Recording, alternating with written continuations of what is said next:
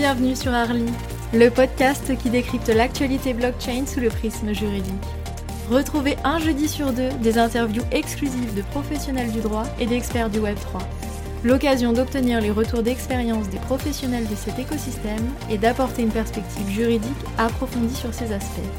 Que vous exerciez une profession juridique ou en lien avec les innovations liées à la blockchain, le podcast d'Arly est fait pour vous.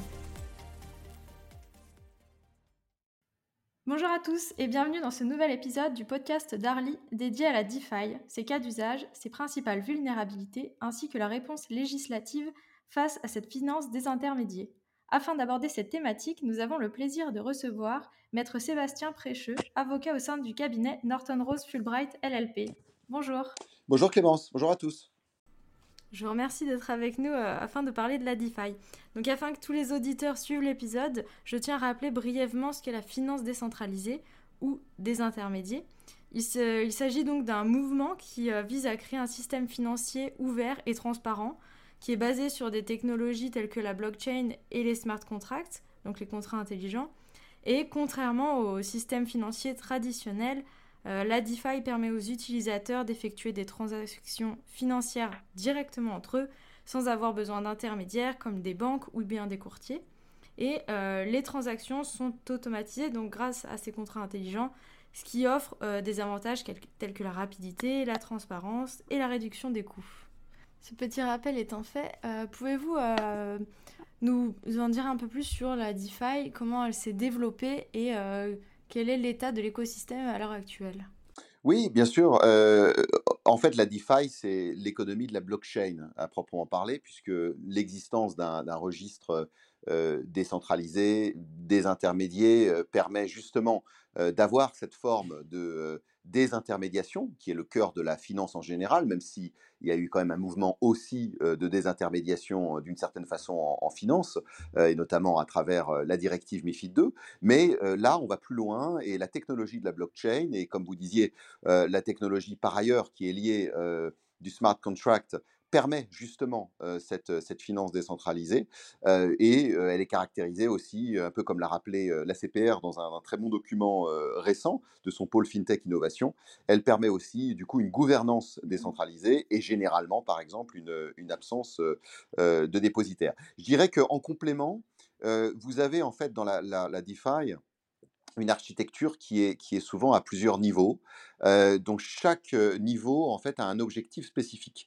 vous avez les, les, les blockchains qui sont sans, permission, donc des, blockchains qui sont accessibles à tous les participants potentiels, qui peuvent être effectivement, qui garantissent en fait une transparence, une confiance hein, d'une certaine façon en termes d'enregistrement des, informations sur, les, la blockchain. vous avez le niveau des smart contracts, donc avec un langage souvent binaire, ce qui suppose un protocole, avec bah, s'il y a un paiement, le contrat est satisfait, et donc il y a exécution du contrat par exemple l'envoi euh, des, actifs numériques puisque le paiement s'est opéré. Donc ce sont des contrats qui utilisent des codes qui sont auto-exécutables en réalité. et puis vous avez un certain nombre de conditions, de normes qui régissent l'offre de produits et de services. qui sont eux-mêmes souvent définis dans les protocoles DeFi, qui permet donc au final d'avoir cette, cette, forme de, désintermédiation, alors à différents niveaux, on y reviendra notamment en matière de, de finances. Très bien. Et justement, donc on parle de, mmh. cette finance décentralisée. Est-ce que vous pouvez nous en dire un peu plus sur les différents cas d'usage Oui, alors, il y, y, a plusieurs niveaux.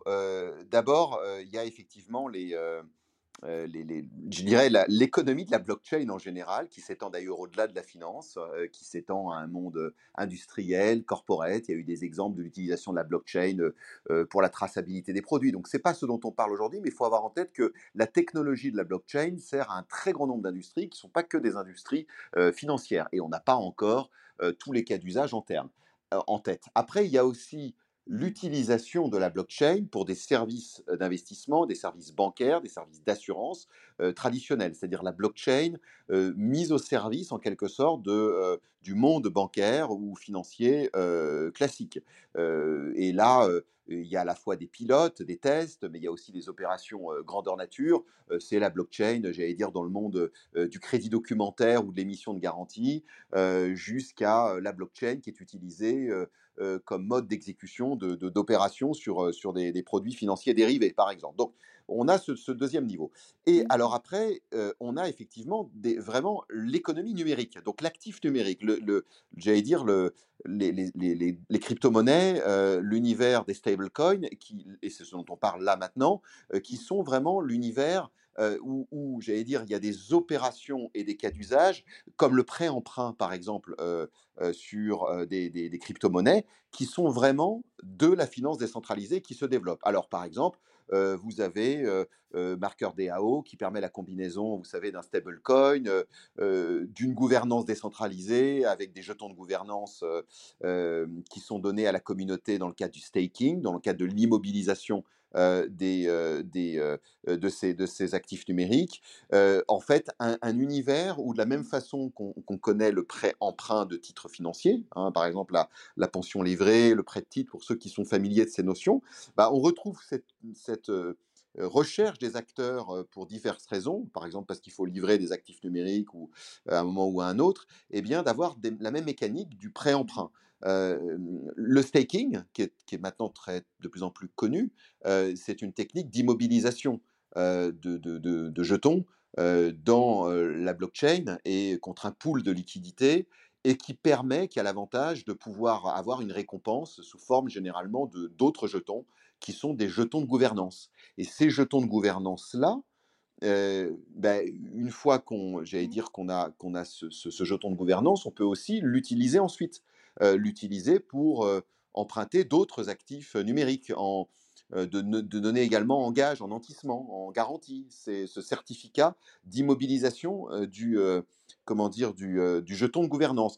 Donc, le prêt-emprunt, le prêt-emprunt qui fournit, si je puis dire, de la liquidité en crypto, eh bien, c'est une des techniques très utilisées, de plus en plus utilisées dans ce domaine. Je peux vous donner aussi l'exemple des programmes de récompense justement, vous savez, par exemple, les Compound Finance qui proposent des protocoles décentralisés pour des services de prêt-emprunt. bon, on a, si vous voulez, une remarque importante là-dessus, c'est qu'il y a eu quand même, avec l'impact de la chute de Terra Luna, un, écosystème en recul. Mais mmh. tout est relatif parce que j'allais dire, on chiffre généralement à environ 10% l'économie de la, DeFi par rapport à l'ensemble de l'économie euh, des actifs numériques. Ce chiffre est très compliqué en réalité à, établir, euh, parce qu'évidemment, pour ça, il faudra avoir une connaissance euh, extensive, exhaustive de l'ensemble des opérations, ce qui est très compliqué. Mais ça vous donne déjà un aperçu, je dirais, de la, richesse des mécaniques. Vous avez aussi une demande croissante du marché pour donner en garantie. des actifs numériques, les, les, affecter en sûreté. Bref, pour en faire quelque chose, pour pas les immobiliser. Donc il y a quand même beaucoup de cas d'usage. Oui. Euh, rien que euh, finalement euh, dans tout ce qui va être actif. Oui, tout à fait. Vous voyez, en fait, d'une certaine façon, on peut dire qu'il y a à la fois les prêts-emprunts qui sont collatéralisés ou pas collatéralisés. donc vous avez un certain nombre de plateformes qui, qui, qui, sont spécialisées hein, dans le, dans le, dans le, dans le prêt-emprunt, Nexo ou autre. vous avez aussi les exchanges, les marchés, on connaît effectivement euh, euh, l'ensemble des, grands acteurs de, la place qui proposent ces services. Les opérations d'échange et d'achat-vente de, jetons, ce qu'on appelle aussi des, swaps, où en fait, bah, via une plateforme décentralisée, vous êtes en face d'un pool de liquidité, vous avez une fourniture de liquidité dans le pool, par le pool, qui est rémunéré en fait par des jetons de gouvernance. Donc vous fournissez de la liquidité et on vous rémunère en jetons de gouvernance. vous avez le staking, on en a parlé. Euh, le staking, j'ai oublié de préciser un point important, c'est effectivement euh, une opération qui est elle-même liée finalement à la mécanique de validation des transactions dans la blockchain, qui, en fait fonctionne à base de preuves d'enjeu. Quand elle fonctionne à base de preuves d'enjeu, ce qu'on appelle aussi le proof of stake, et le liquid staking va permettre en fait aux utilisateurs de, qui souhaitent faire du staking de déposer donc leurs jetons, comme je l'indiquais, dans un pool de liquidité en échange d'un certificat de dépôt. et vous avez des prêts-emprunts sans collatéral qu'on appelle aussi des flash loans, donc qui se font au sein de la même transaction, au sein du même smart contract, qui s'exécute par euh, pré-emprunt immédiat en réalité. Euh, bon, il y a aussi des protocoles d'assurance décentralisés, euh, vous avez des protocoles de financement participatif, hein, donc le, crowdfunding par, en fait, qui, utilise la technique, la technologie de la blockchain comme un mode de, bah, finalement de financement. Alors c'est un domaine régulé, hein, parce qu'il y a un règlement sur le financement participatif, il y a le droit français. Dans tous ces aspects, on y reviendra peut-être, on, a, on a des opérations qui, la plupart du temps, sont des opérations régulées, c'est-à-dire qui nécessitent très souvent, le plus souvent, des statuts réglementaires. vous avez aussi les marchés prédictifs. Alors les marchés prédictifs, ce sont des plateformes qui, qui, généralement vont mettre en relation euh, de, entre guillemets, parieurs, alors l'expression n'est peut-être pas appropriée, mais de, utilisateurs, on va dire de manière plus neutre, euh, euh, qui ont des, prédictions opposées. Et puis vous avez bien sûr les, produits dérivés sur des cryptoactifs, voilà, qui représentent en fait une évolution de, de, la, à des fins de couverture éventuellement, ou d'arbitrage parfois aussi, de la valeur d'actifs numériques. Donc vraiment un, un très grand nombre de cas d'usage et on n'en est qu'au début en réalité. Et justement, je me permets de revenir sur le fait que du coup, tous ces cas d'usage euh, sont réglementés. C'est plutôt une réglementation qui se fait au niveau euh, national, européen, selon, euh, de manière globale, sans rentrer dans, dans le cas de mmh chacun des, Oui, alors, si vous voulez, MICA, donc le règlement européen MICA hein, sur les cryptoactifs, qui n'est pas encore entré en vigueur, a une nouvelle définition des actifs numériques. Elle n'est pas tout à fait la même que le droit français. Il y a des impacts, euh, ça faisait l'objet d'un autre podcast sur les NFT. Donc il y a un certain nombre de discussions. On ne traite pas directement, euh, j'en ai pas cette lecture-là de Mika, des opérations comme celles qu'on vient de décrire. En revanche, il y a un grand nombre de papiers de régulateurs, ACPR, AMF, autorités européennes, sur ces opérations-là. Il ne faut pas oublier aussi que le grand rôle qui est appelé à jouer, que sont appelés à jouer l'autorité européenne des marchés financiers, donc l'AEMF ou en anglais l'ESMA, l'autorité bancaire européenne, l'ABE, BA, sur, dans ce domaine de, cette régulation. parce que notamment, un papier très attendu pour le marché, c'est la, distinction qui est faite entre les, jetons d'utilité, euh, les utility tokens, et les, les, jetons de sécurité, de security, donc les security tokens, qui sont des, titres financiers et qui sont eux-mêmes soumis à, cette, à une autre réglementation en réalité. Euh, abus de marché, offre au public, enfin abus de marché, MICA aussi est concerné, hein. mais voilà, tout ça pour vous dire un environnement qui évolue les textes européens, le texte européen ne traite pas directement de ces sujets-là, mais du coup, il impose exactement comme aujourd'hui en droit français sous l'empire de la loi Pacte, et donc du Code monétaire et financier notamment, des qualifications juridiques qui vont se faire au regard de chacun de, ces, produits. donc, bah, le prêt-emprunt, je prends cet exemple-là de crypto, un prêt-emprunt de crypto, en fonction de ses caractéristiques, bah, il va tomber dans le, généralement hein, dans un service d'échange de, crypto euh, contre d'autres cryptos, qui est un service euh, qui va nécessiter un enregistrement, agrément, et dans le cas de droit français et MICA, un échange de crypto contre du, cash. À un moment donné, cette opération arrive toujours, j'allais dire. il peut y avoir une opération mmh. d'exécution d'ordre, il peut y avoir une opération de réception-transmission d'ordre, généralement d'exécution. donc, et souvent, on va avoir, alors pas toujours, mais soit c'est de l'autodétention, donc avec un utilisateur ou chaque utilisateur avec son wallet, soit il y a une, délégation, si je puis dire, auprès d'un conservateur qui détient les modalités d'accès aux actifs numériques, c'est-à-dire souvent les, clés, privées cryptographiques, et qui font qu'on va avoir en plus l'intervention dans la chaîne d'un conservateur, voire parfois d'un sous-conservateur, qui sont donc eux-mêmes forcément, aujourd'hui comme demain, des, professions avec enregistrement et agrément obligatoire. Donc on va, on va, si vous voulez, dans l'économie de la blockchain, généralement tomber dans un des services qui nécessite un, un, statut réglementaire particulier. Donc maintenant qu'on a vu un peu les cas d'usage et ce qui en était au niveau réglementaire, on a compris donc avec la DeFi, il y a quand même des avantages qui sont non négligeables avec une, on va dire, la, le faible coût, la rapidité d'exécution, l'aspect de transparence.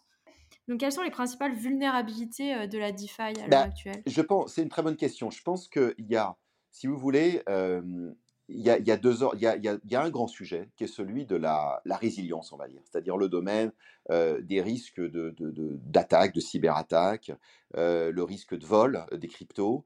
Euh, il y a le domaine évidemment de- du risque en matière de, blanchiment, donc tout le dispositif de lutte anti-blanchiment qui est très important.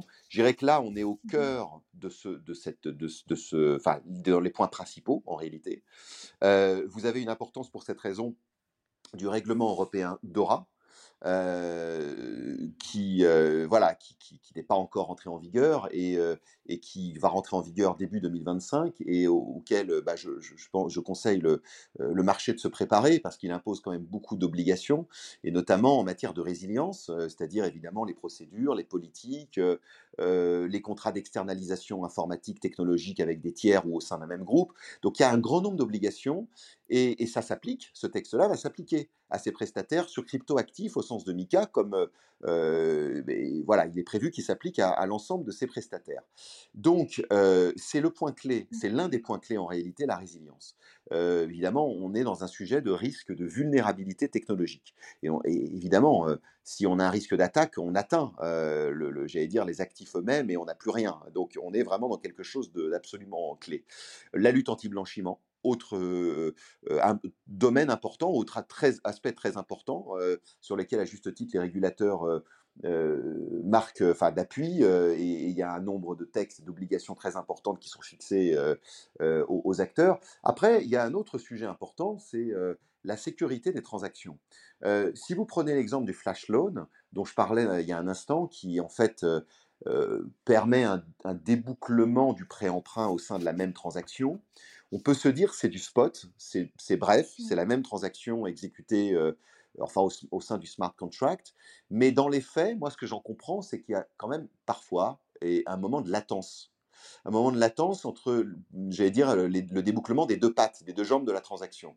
Euh, et si vous voulez, c'est ce moment de latence qui a été réduit par la finance traditionnelle, euh, qui a exactement le même problème, parce que on ne va pas réinventer la roue, hein, ce sont les mêmes problèmes auxquels la finance décentralisée est confrontée que les, les problèmes que la finance classique, traditionnelle est confrontée depuis, euh, je dirais, au moins des décennies, pour pas dire plus. Et si vous voulez, euh, ben, on va retrouver les mêmes problèmes. Et l'un des problèmes, c'est le risque de contrepartie, c'est son bon, bon, vieux risque de contrepartie, qui fait que vous avez ce risque de latence, il fait que vous avez un risque de ne pas être payé ou pas être livré euh, en cash ou en, ou en actif numérique ou qu'en actif numérique.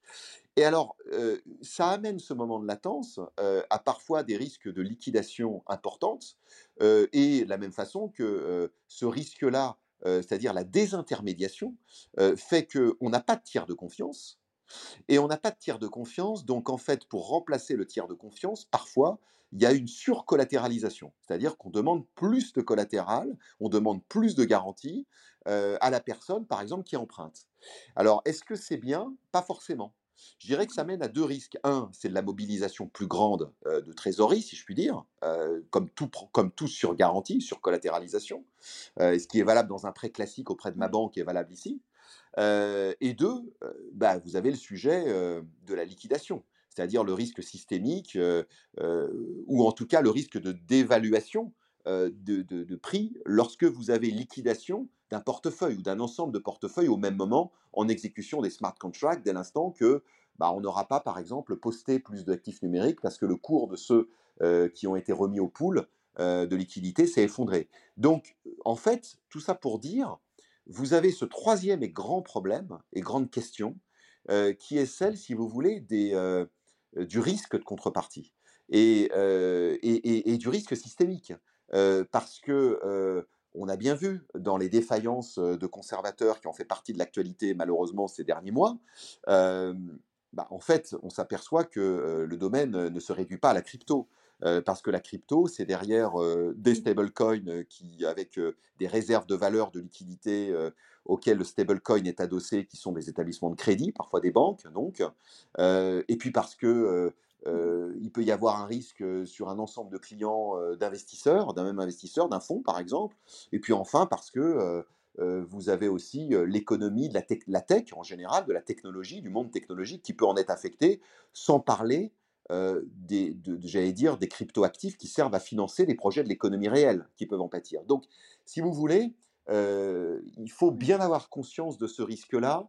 Et d'ores et déjà, certaines plateformes proposent leurs services de, de diminution des risques, c'est-à-dire d'apporter des garanties, d'apporter de, de, de, pouvoir sécuriser l'échange de crypto pour être sûr qu'on n'ait pas ce risque de contrepartie dû à cette latence, dû à cet espace de temps entre deux moments, entre le moment où on emprunte et le moment où on rembourse, par exemple. Et encore une fois, même quand ce moment est réduit à une seconde ou une milliseconde.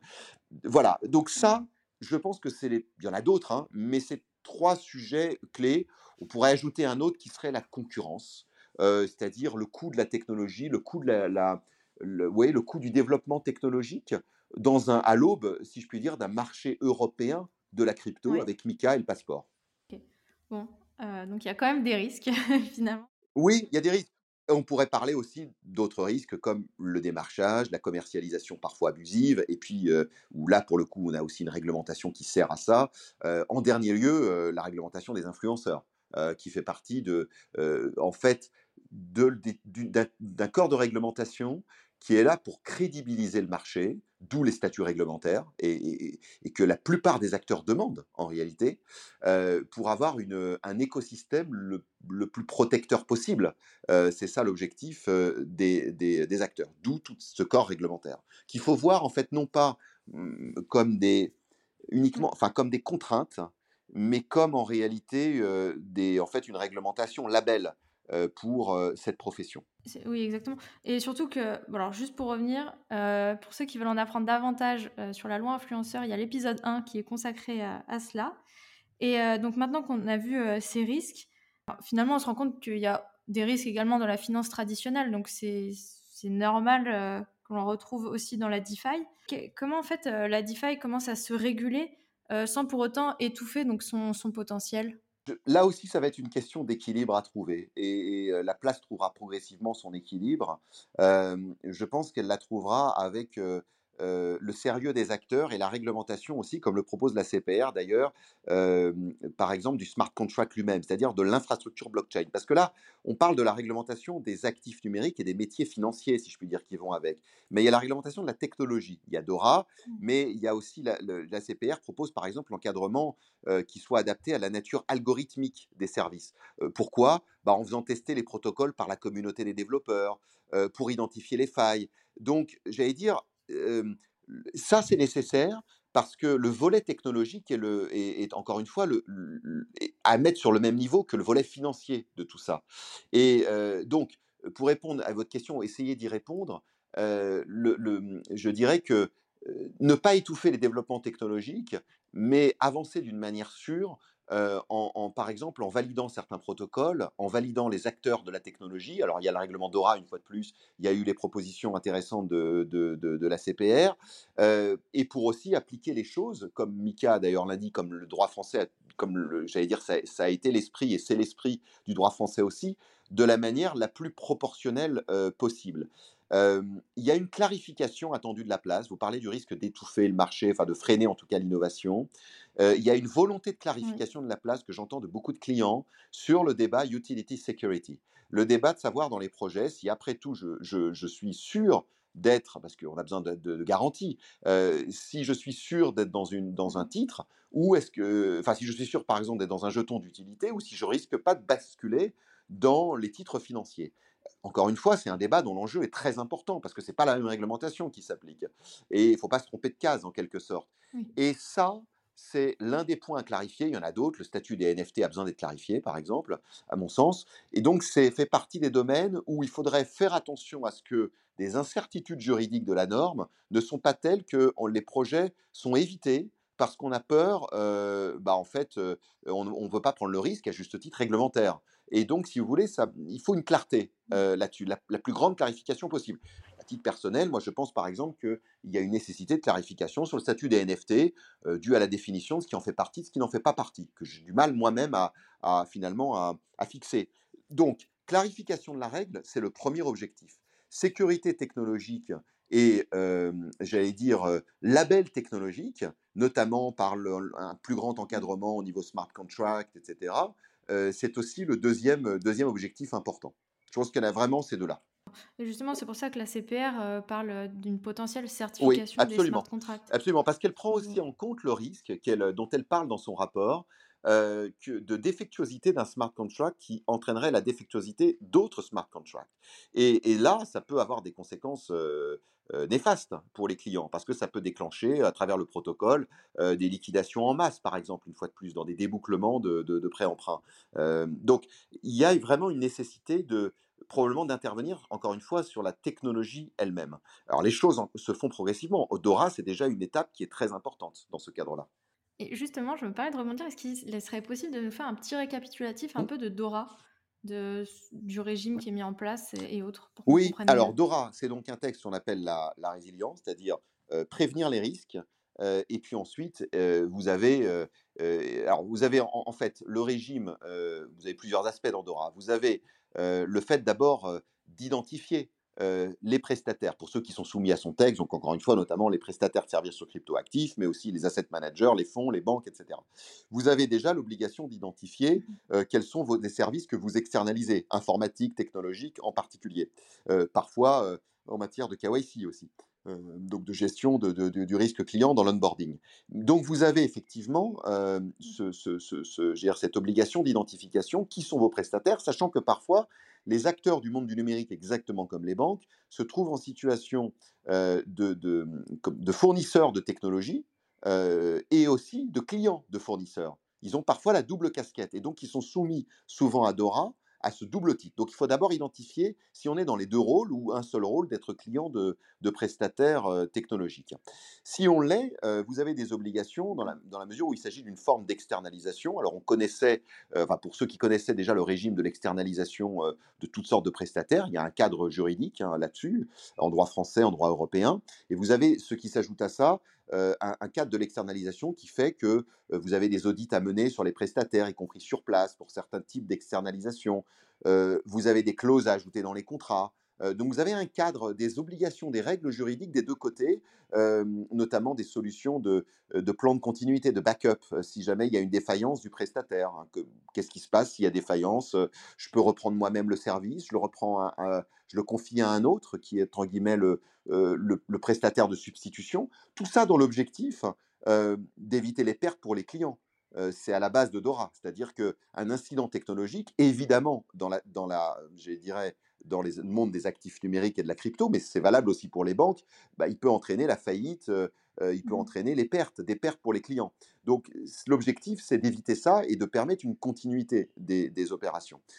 donc un impact contractuel important, des procédures, des politiques sur la résilience, dans certains cas, de mener des tests de vulnérabilité, ce qu'on appelle des tests de pénétration, qui fait que ces tests-là euh, euh, peuvent être, euh, enfin, sont menés par des, prestataires habilités et, à échelon, à échelle régulière. et puis, quand il y a des incidents significatifs, dans certains cas, faire un reporting aux autorités quand l'incident a eu lieu et, et, après avec un rapport à lui fournir. donc, un très grand nombre d'obligations. J'ajouterais un élément clé dont on a beaucoup parlé dans Dora, et peut, probablement que parfois même les médias sont fait l'écho de ça parce qu'il est le plus significatif en réalité, c'est que vous avez aussi une supervision désormais par les autorités de prestataires technologiques. donc, pas que les grands prestataires technologiques, mais des plus petits aussi, et avec, dans certains cas, l'obligation pour ces prestataires de créer une filiale intermédiaire dans l'Union européenne. Donc ça, c'est un élément clé. Alors, il y a déjà des grands prestataires qui ont des filiales dans l'Union européenne. Vous en avez beaucoup qui n'en ont pas et qui vont devoir en avoir.